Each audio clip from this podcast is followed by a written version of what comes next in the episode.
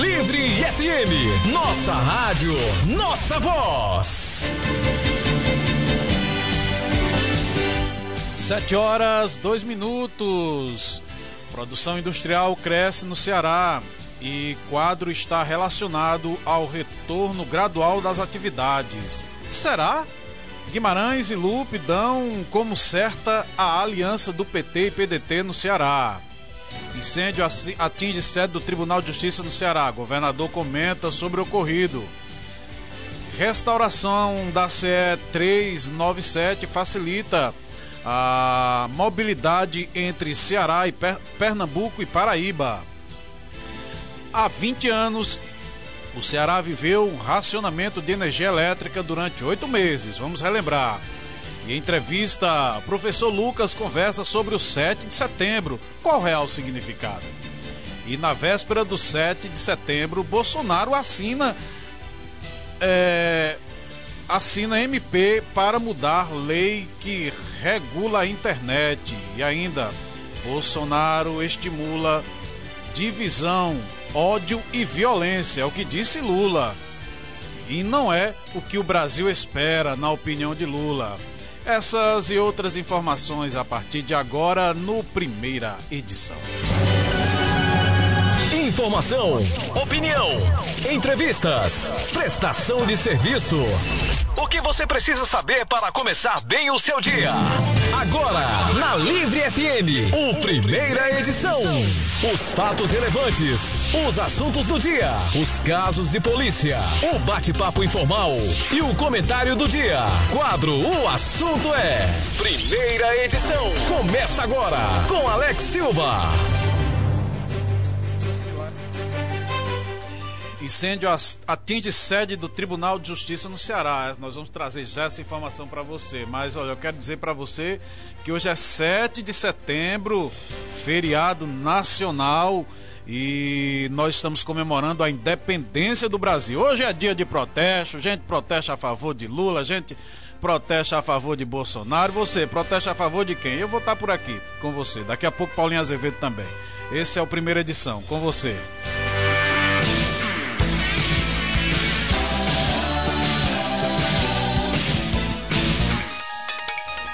Incêndio atinge sede do Tribunal de Justiça no Ceará. Um incêndio atingiu a sede do Tribunal de Justiça no Ceará, o TJCE, na manhã da segunda-feira. As chamas começaram por volta das 4 horas e os vigilantes que estavam trabalhando no local acionaram o corpo de bombeiro quando perceberam fogo.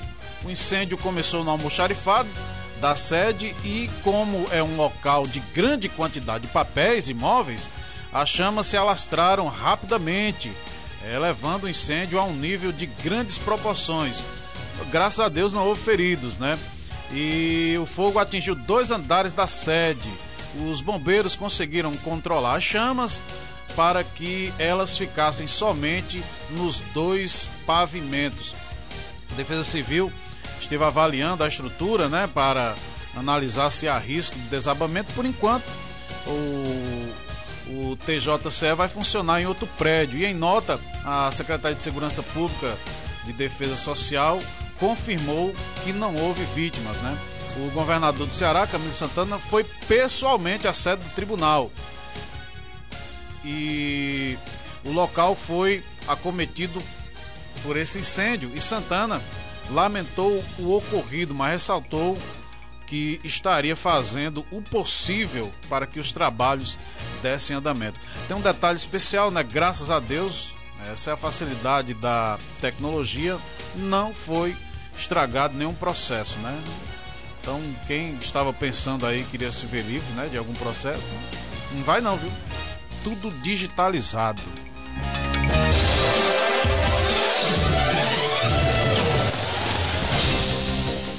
Produção industrial cresce no Ceará e quadro está relacionado ao retorno gradual das atividades.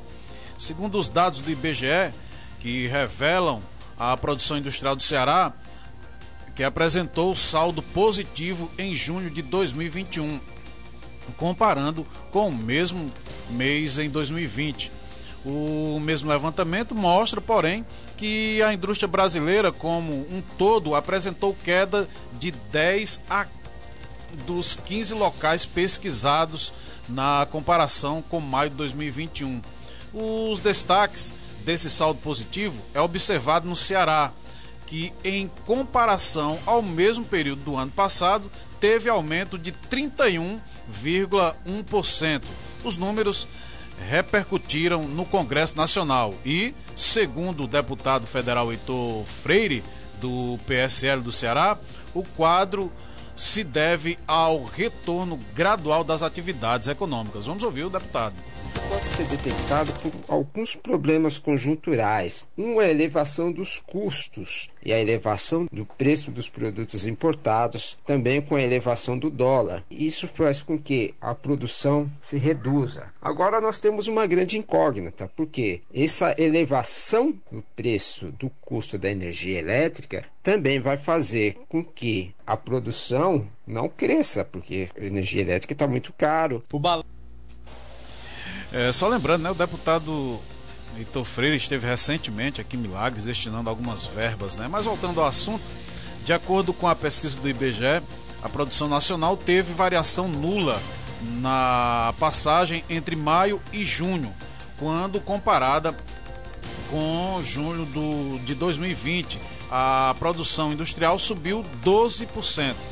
Para o resultado deste último recorte, o conselheiro do Conselho Federal de Economia, o Carlos Eduardo de Oliveira Júnior, ele entende que houve uma participação do avanço da vacinação contra a Covid-19. Já para justificar a estagnação na comparação com os meses anteriores deste ano, ele elenca vários fatores pode ser detectado por alguns problemas conjunturais. Um é a elevação dos custos e a elevação do preço dos produtos importados, também com a elevação do dólar. Isso faz com que a produção se reduza. Agora nós temos uma grande incógnita, porque essa elevação do preço do custo da energia elétrica também vai fazer com que a produção não cresça, porque a energia elétrica está muito caro. O balanço do IBGE revela ainda que no indicador acumulado para o período entre janeiro e junho deste ano, frente ao igual período de 2020, a expansão verificada na produção nacional alcançou 12 dos 15 locais pesquisados, com destaque para o Ceará, que é de 26,8%. E aí vem o Amazonas, que é de 26,6%, e Santa Catarina, de 26,1%.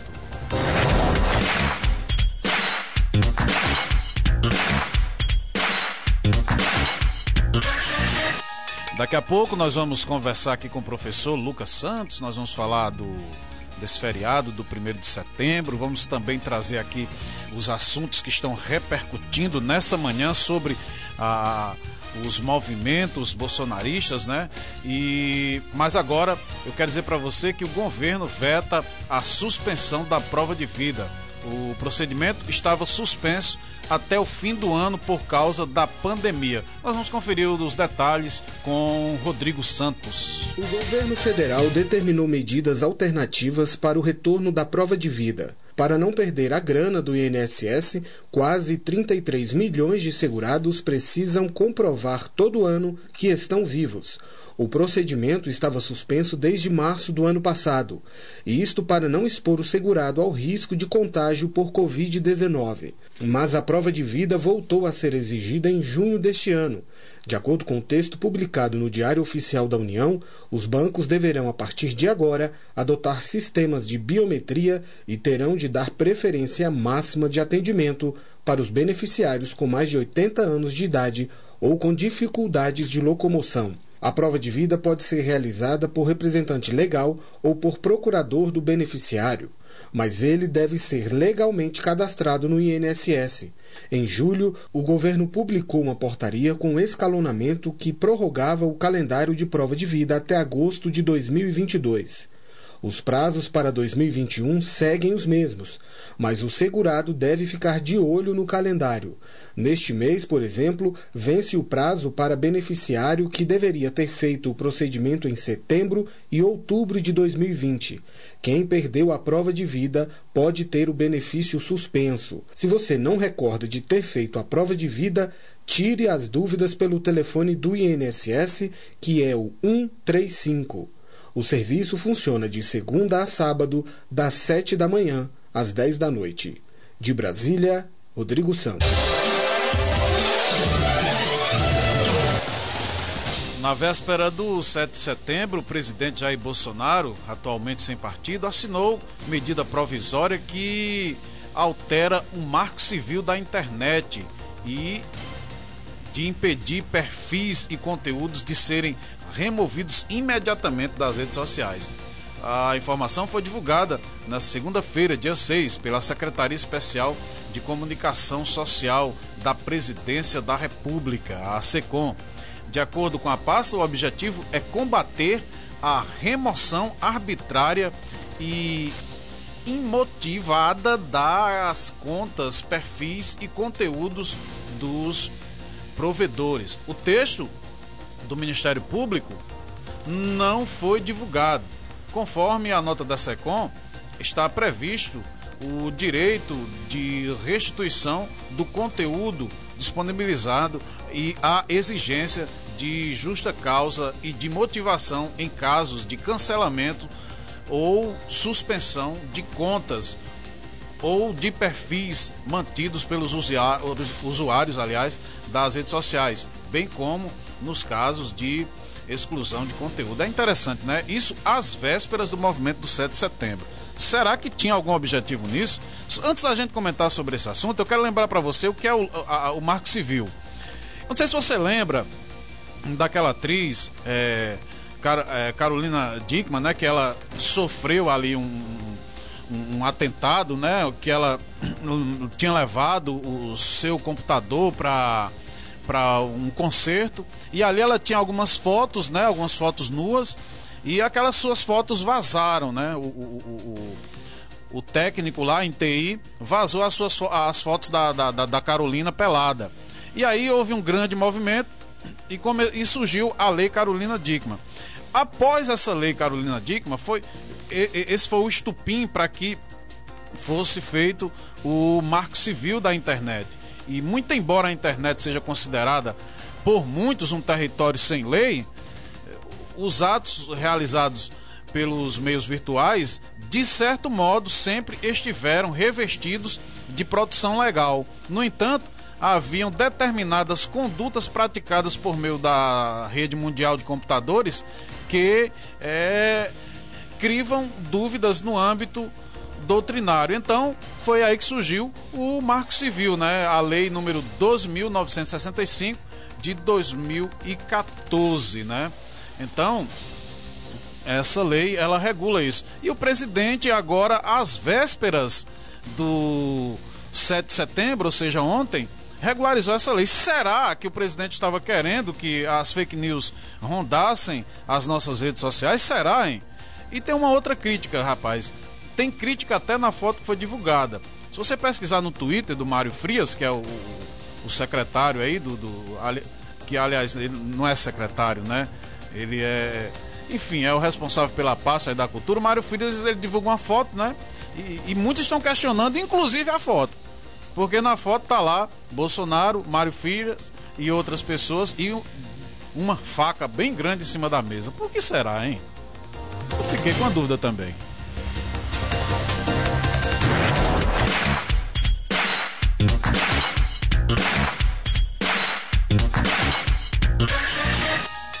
Olha, Bolsonaro, aliás, bolsonaristas invadem a esplanada. Repito, viu? Bolsonarista, foi o Bolsonaro não. Invadiram a esplanada com gritos contra a STF. Isso às vésperas do ato de protesto. Os apoiadores do presidente Jair Bolsonaro é, furaram o bloqueio da Polícia Militar do Distrito Federal e ingressaram na esplanada dos ministérios na noite da segunda-feira, dia 6. Era madrugada isso, viu? O trânsito na região estava fechada para os carros desde a noite de domingo, dia 6. Mas após a pressão dos manifestantes, a PM liberou o bloqueio, permitindo que os carros descessem em direção ao prédio do STF, o Supremo Tribunal Federal. Abre aspas. Os veículos seriam autorizados a entrar a zero hora, mas alguns manifestantes tentaram forçar uma entrada com veículos num dos pontos de bloqueio. A situação foi controlada, fecha aspas, foi o que afirmou em nota a Polícia Militar daquele eh, do, de Brasília. Os vídeos publicados nas redes sociais é possível ouvir um homem gritando, abre aspas, acabamos de invadir.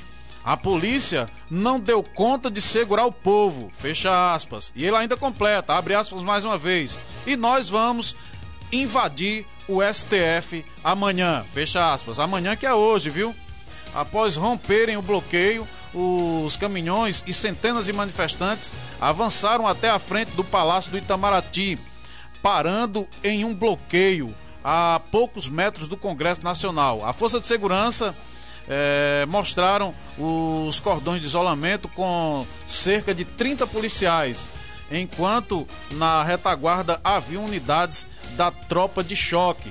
Um princípio de confusão teve início entre os próprios manifestantes que queriam retirar um líder caminhoneiro que estava mais exaltado e estimulava romper o bloqueio. Então, eu fico com esse último parágrafo. Fico com essa última fala dos manifestantes contendo manifestantes. Com certeza absoluta nessas manifestações há aqueles, não só nas manifestações é, de hoje, mas também nas manifestações que acontecem ou que acontecerão ao longo do ano ou no ano passado, enfim. É, existem pessoas que vão para fazer baderna. Então que esses protestos sejam em paz e que manifestantes contenham manifestantes para que tudo aconteça em paz. É um direito. É um direito, mas todo direito vem acompanhado da legalidade. Todo direito vem acompanhado do dever. O assunto é. O assunto é. O assunto é de hoje não poderia ser diferente. Esses dias todos é o comentário é, no Brasil inteiro. E não só no Brasil, mas no mundo inteiro. Só que dessa vez, quero comentar com você sobre a fala do presidente, do ex-presidente Lula. Né? O ex-presidente Lula, o Luiz que é o Luiz Inácio Lula da Silva do PT, divulgou ontem um vídeo em alusão ao feriado de 7 de setembro, comemorado nesta terça-feira. Na gravação, o petista destaca atuais crises econômicas, sanitárias e políticas em curso no Brasil, afirmando que o presidente Jair Bolsonaro não tem conseguido é, responder os desafios à altura. Então, Lula ele, em vez de. É, diz que Bolsonaro, ao invés de anunciar medidas para o país, ele estaria, é, segundo as suas palavras, né, é, incitando a violência e o ódio. Lula também falou que no, na sua época, como presidente da República, ele todo 7 de setembro, segundo ele, né, é, procurava trazer boas notícias e apaziguar o Brasil, enfim. Nós separamos um pouco da fala de Lula para que você possa escutar e aí nós voltamos a comentar. Só lembrando, esse áudio de Lula é de 5 minutos. E aí você acessando o portal Cariri, você vai poder acompanhar o pronunciamento do Lula na íntegra. Mas vamos ouvir um trecho que separamos para você. Meus amigos e minhas amigas, especialmente neste 7 de setembro de um ano tão difícil, era de se esperar um gesto assim de quem está governando o país. Que ele desse uma paz de solidariedade às vítimas da pandemia. E essa anunciaram para garantir a para pondo fim a essa angústia que a população está vivendo. Era de se esperar dele um plano para gerar empregos, que desse um alento aos trabalhadores, que viesse dizer que a Petrobras vai voltar a vender gasolina pelo custo real e não mais pelo preço do dólar, porque foi essa política errada que fez disparar o preço dos combustíveis. Que apresentasse medidas para baixar o preço dos alimentos para garantir um mínimo de dignidade a quem está na osso. Mas ao invés de anunciar soluções para o país, o que faz neste dia é chamar as pessoas à confrontação. É convocar atos contra os poderes da República, contra a democracia que ele nunca respeitou. Ao invés de somar, estimula a divisão, o ódio e a violência. Definitivamente, não é isso que o Brasil espera de um presidente se o presidente Bolsonaro é, respeitou alguma vez a democracia ou não, eu não quero entrar no mérito.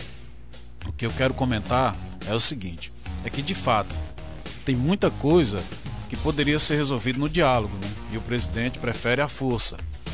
Mas fica aí a expectativa não só das pessoas que não votam em Bolsonaro, mas bem como as que votam do discurso do presidente. Lula fez a sua manifestação, deu seu discurso ontem e hoje a expectativa é para ouvir o presidente da República. Há quem diga, isso é mérito da CNN, que pessoas próximas ao presidente, segundo a CNN, estão conversando com ele para que ele baixe o tom do discurso do 7 de setembro. E sempre que conversa com ele, repito, segundo a CNN, esses assessores, essas pessoas próximas a ele, entendem que ele está desconversando e que ele vai falar o tom tanto do discurso, dos discursos que vão acontecer ao longo do dia, quanto do seu pronunciamento oficial, de acordo com o que ele sentir nas movimentações. E isso de acordo com o que foi divulgado. É... Fica assim a expectativa para nós sabermos, porque o 7 de setembro ele não termina no 7 de setembro, ele não vai terminar hoje. Os atos de hoje irão repercutir e ter consequências a partir de amanhã, a partir do dia 8. E aí, é, o discurso do presidente, os discursos do presidente Jair Bolsonaro hoje, vão ditar muito das regras que serão seguidas a partir de amanhã. O pronunciamento do presidente Jair Bolsonaro, se é que vai ter, acredito que tenha, no, no final do dia, vai falar muito de como o, o, os órgãos irão agir. Então, será que vão buscar apaziguar situações? Será que as, as situações serão inflamadas, os ânimos serão inflamadas? Um fato é que a população, nós, as pessoas que vivem a vida real é que estamos prestes a ver se a nossa vida vai melhorar ou piorar. Preço dos combustíveis, preço dos alimentos, crise entre poderes. É isso que nós estamos vivendo atualmente no Brasil. Dia 8 vai dizer muito do dia 7 de setembro. E repito, dia 7 de setembro não termina hoje, continua amanhã. Na Livre FM, você acompanha o primeira edição com Alex Silva. Alex Silva comanda o primeira edição na Livre FM. Daqui a pouco vamos ouvir o professor Lucas Santos, né? Nos comentar também sobre o feriadão do 7 de setembro. Ele vai contar pra gente é, a, a sua visão sobre o 7 de setembro e nós vamos também discutir um pouco da história, né? Mas deixa eu perguntar para você. É, os postos de saúde estão funcionando? Então, Paulinha, funcionando? Você passou pelos postos? Prestou atenção não, né? É, Paulinha chegou cedo hoje aqui na rádio. É, mas está funcionando aí para você? Um, pois o mandato de segurança expedido pelo Tribunal Regional do Trabalho, o TRT, na noite da segunda-feira, ontem no caso, é, autoriza os postos de combustíveis do Ceará a funcionarem em feriados. A medida cautelar publicada na semana passada havia proibido os estabelecimentos de abrirem por conta de uma ação judicial sobre falta de é, convenção coletiva. A liminar dessa segunda foi assinada pelo desembargador Paulo Regis Botelho, presidente da seção especializada 1 do TRT Ceará, que decidiu a favor de pedido do Sindicato do Comércio Varejista de Derivados de Petróleo do Ceará. Ainda sobre ainda cabe recurso, né? O magistrado avaliou o apelo da atividade e afirmou que os serviços prestados pelos postos combustíveis são considerados essenciais, citando os prejuízos que poderiam ser causados já no feriado do dia 7 de setembro, feriado da independência. O desembargador determinou ainda que, abre aspas, fiscais do trabalho é, abstenham-se de realizar a lavratura de atos infracional pelo funcionamento dos postos de combustíveis e em dia de feriado que eles passem a funcionar. Fecha aspas. Ainda nessa segunda, antes do mandado de segurança, o sindicato havia garantido do que, ia que iria recorrer da ação judicial e pontuou que os postos iriam funcionar normalmente. Só para a gente entender um pouco mais esse impasse, a decisão havia, que havia proibido o funcionamento dos postos foi fruto de uma ação judicial do Sindicato dos Empregados dos Postos e Servidores de Combustíveis e Derivados de Petróleos do Ceará, movida no início do ano ainda. E na última quinta-feira, dia 2, a juíza Aldenora Maria de Souza Siqueira, que é da 16ª Vara do Trabalho de Fortaleza, definiu a medida cautelar favorável, eh, que previa uma multa de até 10 mil reais por estabelecimento que descumprisse a medida. E conforme eh, Ardiz Arraes, que é presidente do Simpospetro do Ceará, a lei 10 mil 101 de, do ano 2000 cons, é, condiciona o funcionamento do comércio em geral durante os feriados. A existência de acordo com os coletivos que autorizarem a prática. Rapaz, é assim. O, os postos fechados, né? Posto, posto é considerado aí hoje em dia ou sempre foi, né? Um serviço essencial, né? Porque de repente alguém tá com pouco combustível no, no carro, precisa socorrer alguém, e aí? Como é que faz? É, essa é só uma das situações que eu estou colocando para você, né? Então, posto, eu considero serviço essencial, posto de combustível, é, farmácias, serviços essenciais e aí em diante, né?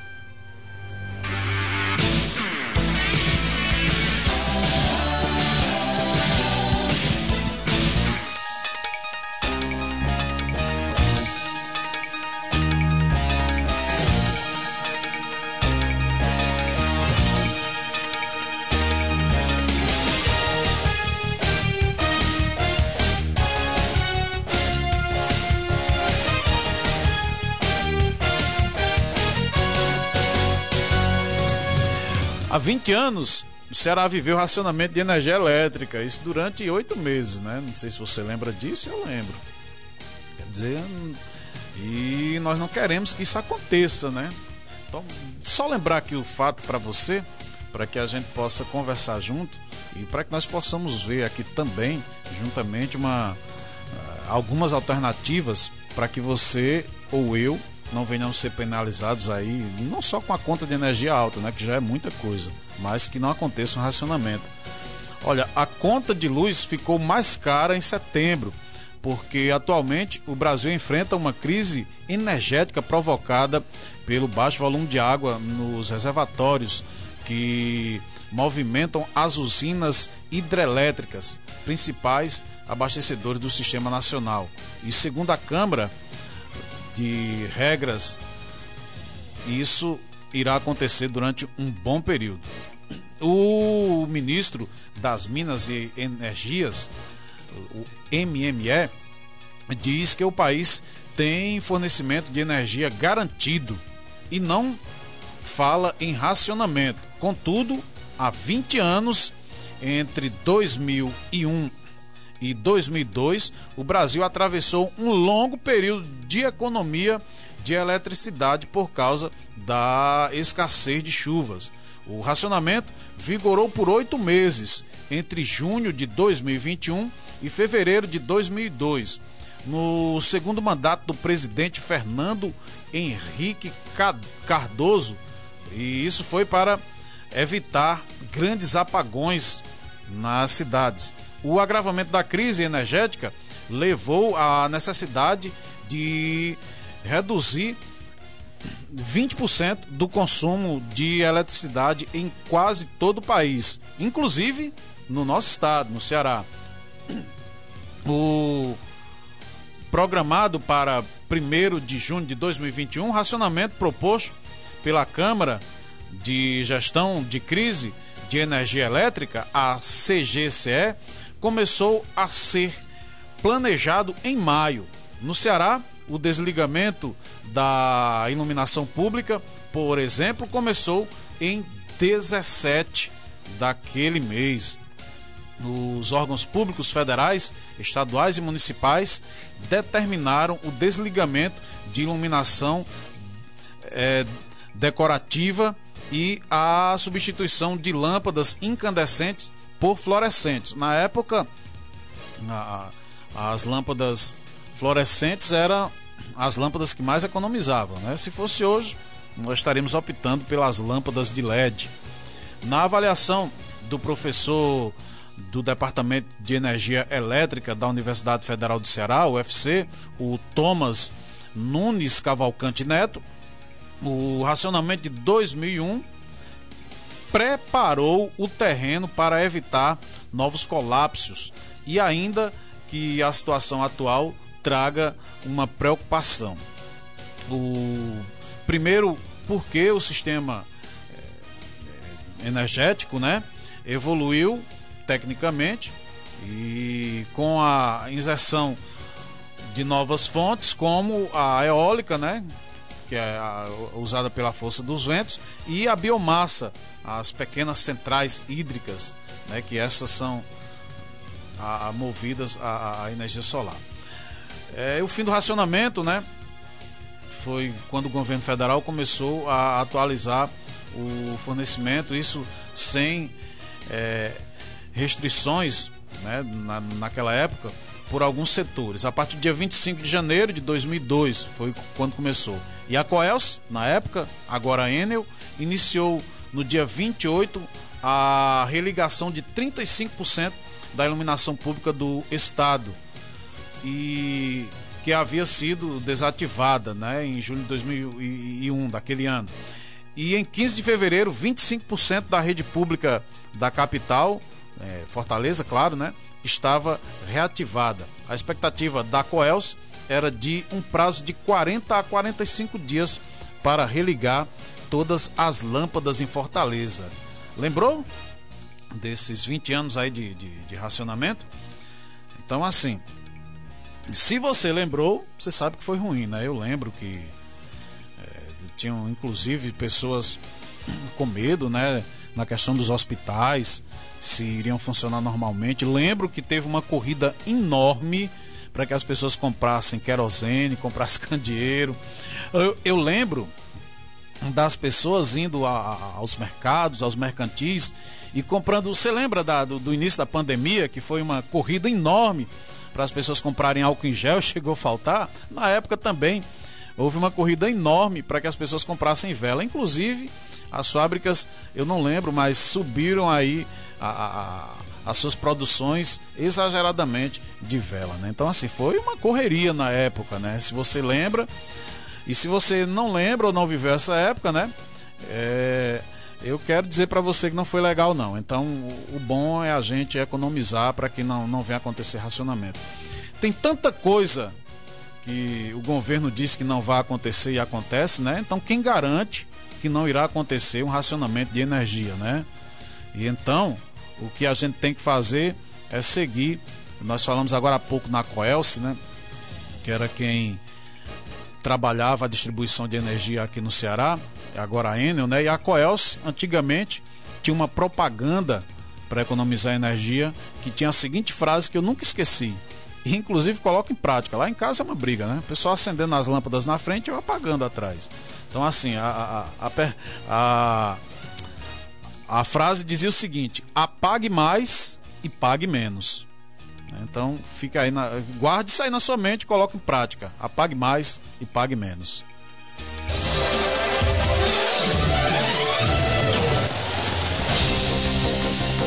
A instalação da CE 397 facilita a mobilidade entre Ceará e Pernambuco e Paraíba. A infraestrutura da rodovia da região do Cariri vem recebendo melhorias significativas, inclusive nos municípios do extremo sul do Ceará, que fazem a divisa com Pernambuco e Paraíba. É o caso de Brejo Santo e Mauriti, que ganham quase 55 quilômetros de asfalto restaurado em dois trechos da CE 297. Em Brejo Santo, são 22 quilômetros com nova pavimentação, seguindo da sede do município até o distrito do Poço do Pau. A via ainda traz melhorias para quem deseja acessar a BR-116 e a CE 496 em direção a Pernambuco, pois o segmento é, recuperado alcança essas, esses entrocamentos. Já em Mauriti, a restauração ocorreu da sede até a divisa da Paraíba, interligando 33 quilômetros da CE 297 com a CE 384, passando pelo distrito de São Miguel. Rapaz, ali era terrível para trafegar, né? Abre aspas. É, mais dois trechos viários para a população caririense no Ceará. A CE 397, que passou por revestimento asfáltico e em é, tratamento superficial duplo. É, foi o que disse, fecha aspas, e foi o que disse o Quinquino, o Quirino Ponte, né, que é gerente de obras nas rodovias, né? É bem interessante isso aqui, porque quem trafegava por esses locais aí tinha uma dificuldade enorme, né? Os trechos estavam bem complicados. Então, o governador Camilo disse e tomara que aconteça, né? Tudo que ele falou está acontecendo, né? Diz que é recuperar a, a CES, as vias estaduais por completa. E em breve, segundo ele, está vindo a a Missão Velha da Ordem de Serviço, a CE que vai ser reformada, essa que liga Missão Velha até a BR-116, passando por Missão Velha, claro, pegando o trecho de Abaiara e chegando até o Triângulo da Unha de Gato, aqui em Milagres, onde faz divisa entre os municípios de Abaiara, Brejo Santo e Milagres.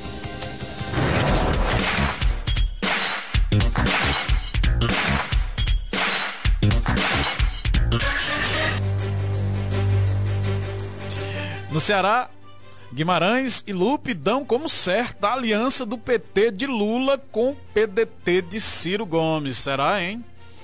Pois é, o deputado federal José Nobre Guimarães, que é do PT, e o presidente da Executiva Nacional do PDT, o Carlos Lupe, em declaração ao jornal Valor Econômico, falam sobre a, o arrastão do ex-presidente Lula na região Nordeste a caminho de 2022 e dão como certa a aliança entre as duas siglas no Ceará.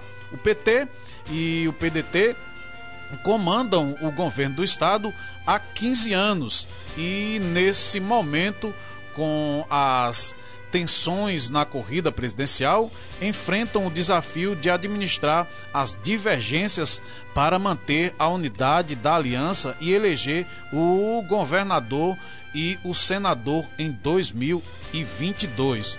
Um pequeno grupo do PT defende candidatura própria ao Palácio da Abolição, mas a ala liderada por Guimarães trabalha pela harmonia com o PDT.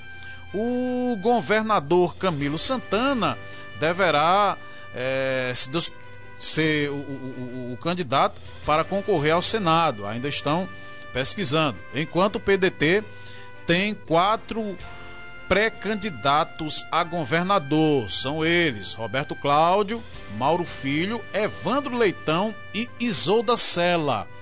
O nome de maior expressão eleitoral, porém, é do senador Cid Gomes, guarda, que está sendo guardado como trunfo da aliança partidária que desde 2006 é comandada pelo governador do estado.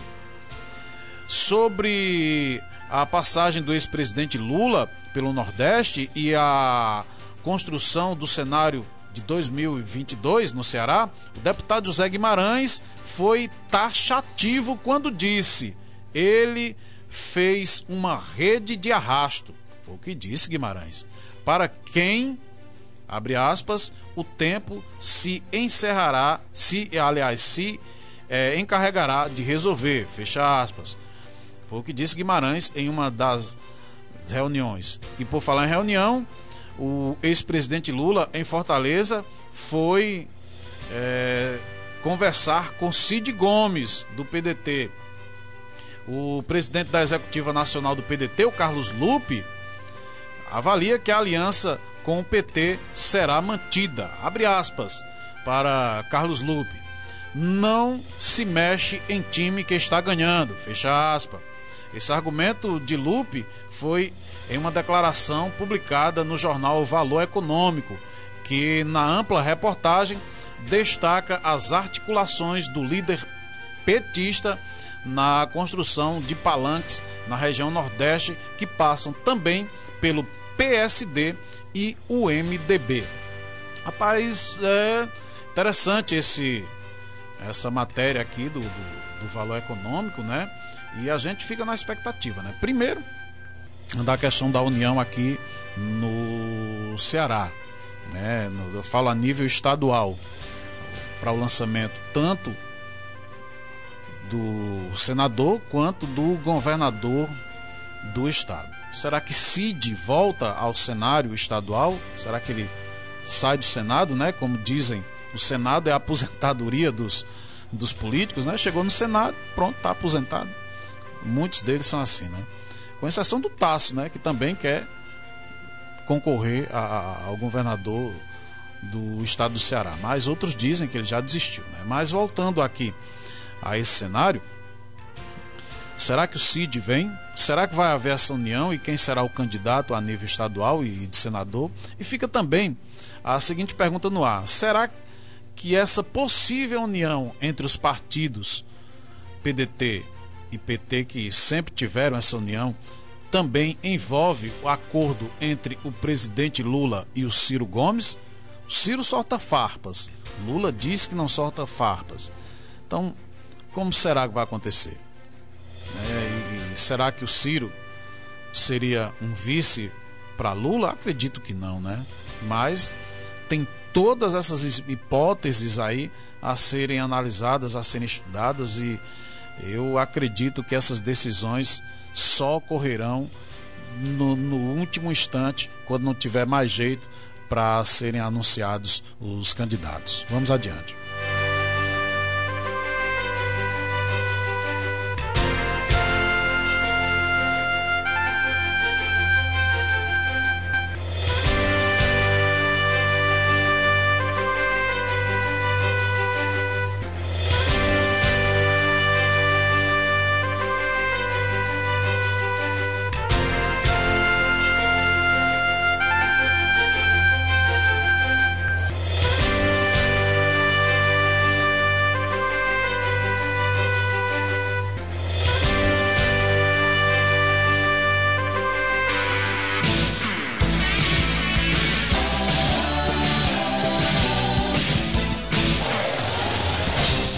Hoje, 7 de setembro, né? Não é novidade para você não, né? Mas no 7 de setembro nós comemoramos a declaração da independência do Brasil do Império Português, né? E tem algumas curiosidades sobre essa independência, né? Que é, o, o Dom Pedro foi pressionado por muita gente, inclusive que a, a esposa dele que teria feito todo o trâmite, ele só chegou e deu o grito do Ipiranga, né? Tem todo, tem toda essa história, né? Isso ocorreu em 1822. E nós conversamos com o professor Lucas, a, a nossa nossa reportagem conversou com ele e ele discorreu sobre alguns temas desse 7 de setembro que é interessante você saber.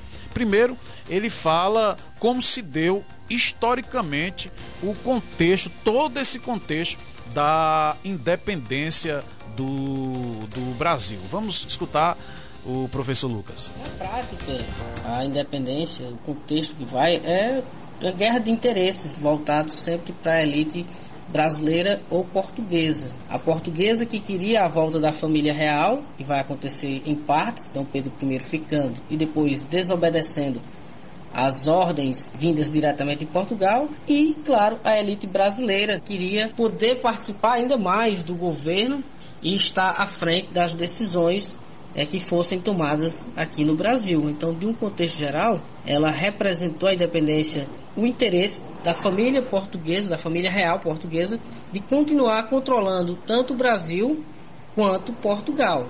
Só que aí alguns fatos eles vão ser interessantes porque eles vão desencadear em outros momentos, em outros eventos. Logo depois vai haver a morte de Dom João e Dom Pedro, para não perder o trono lá de Portugal, deixa o Brasil, sai do Brasil e, vai para Portugal, para não perder o trono para irmão, que era também seu genro. Dom Pedro tinha feito o casamento do seu irmão com a sua filha né, mais velha, deixa seu filho mais novo, Dom Pedro II, que era o herdeiro né, do trono, com apenas cinco anos. Então, assim, é um movimento todo em busca do poder e que representou o endividamento do Brasil, que representou a exclusão das classes pobres, porque não houve a participação popular. Tudo isso foi decidido em quartos fechados, com pouca participação do povo, mas que acabou representando e influenciando em muito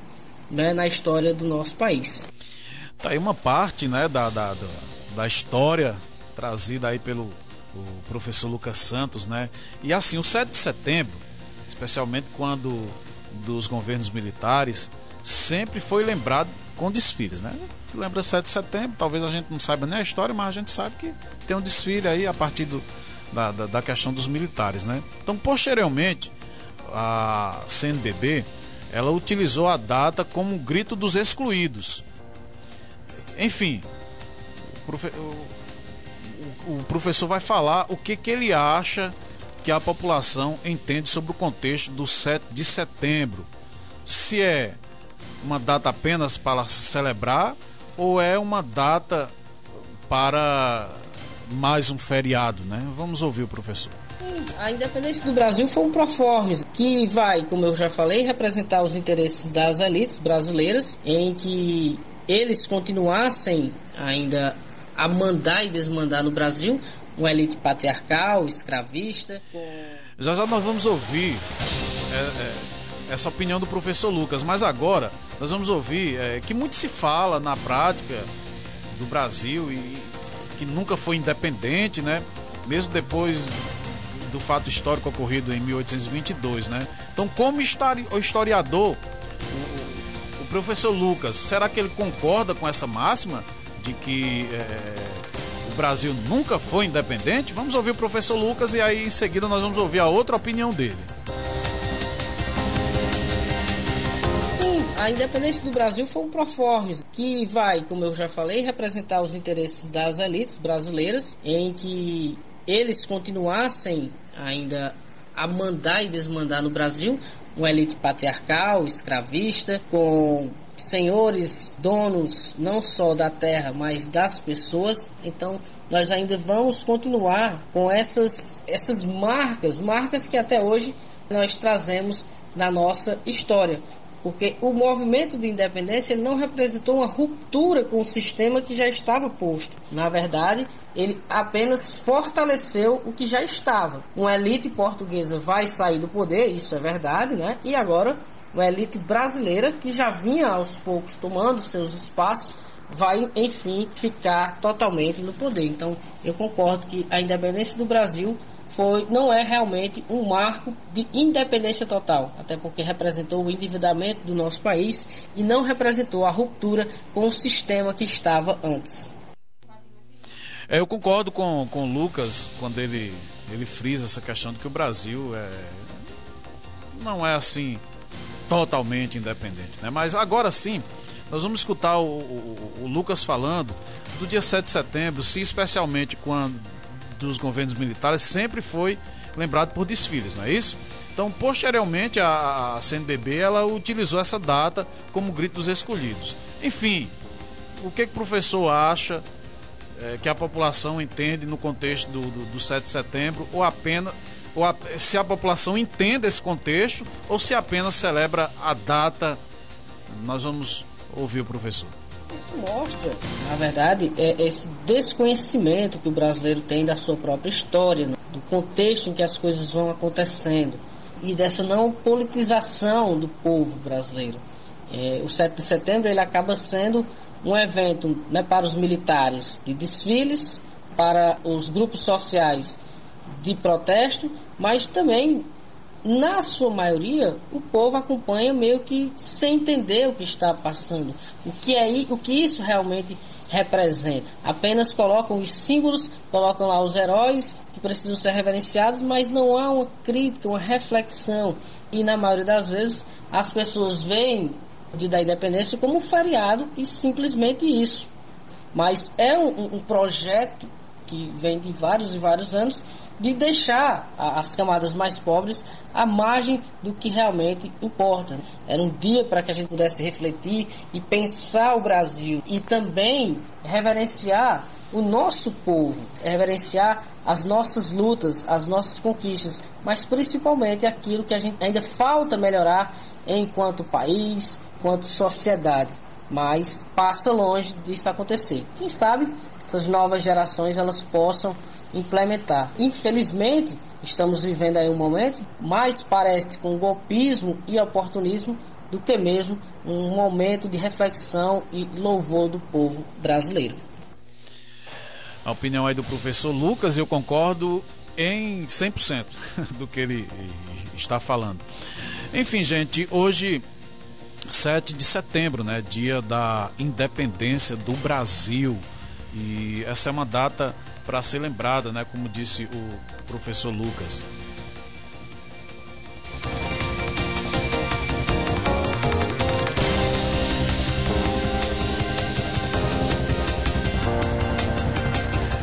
Então, nós estamos encerrando aqui mais uma edição do Jornal Primeira Edição.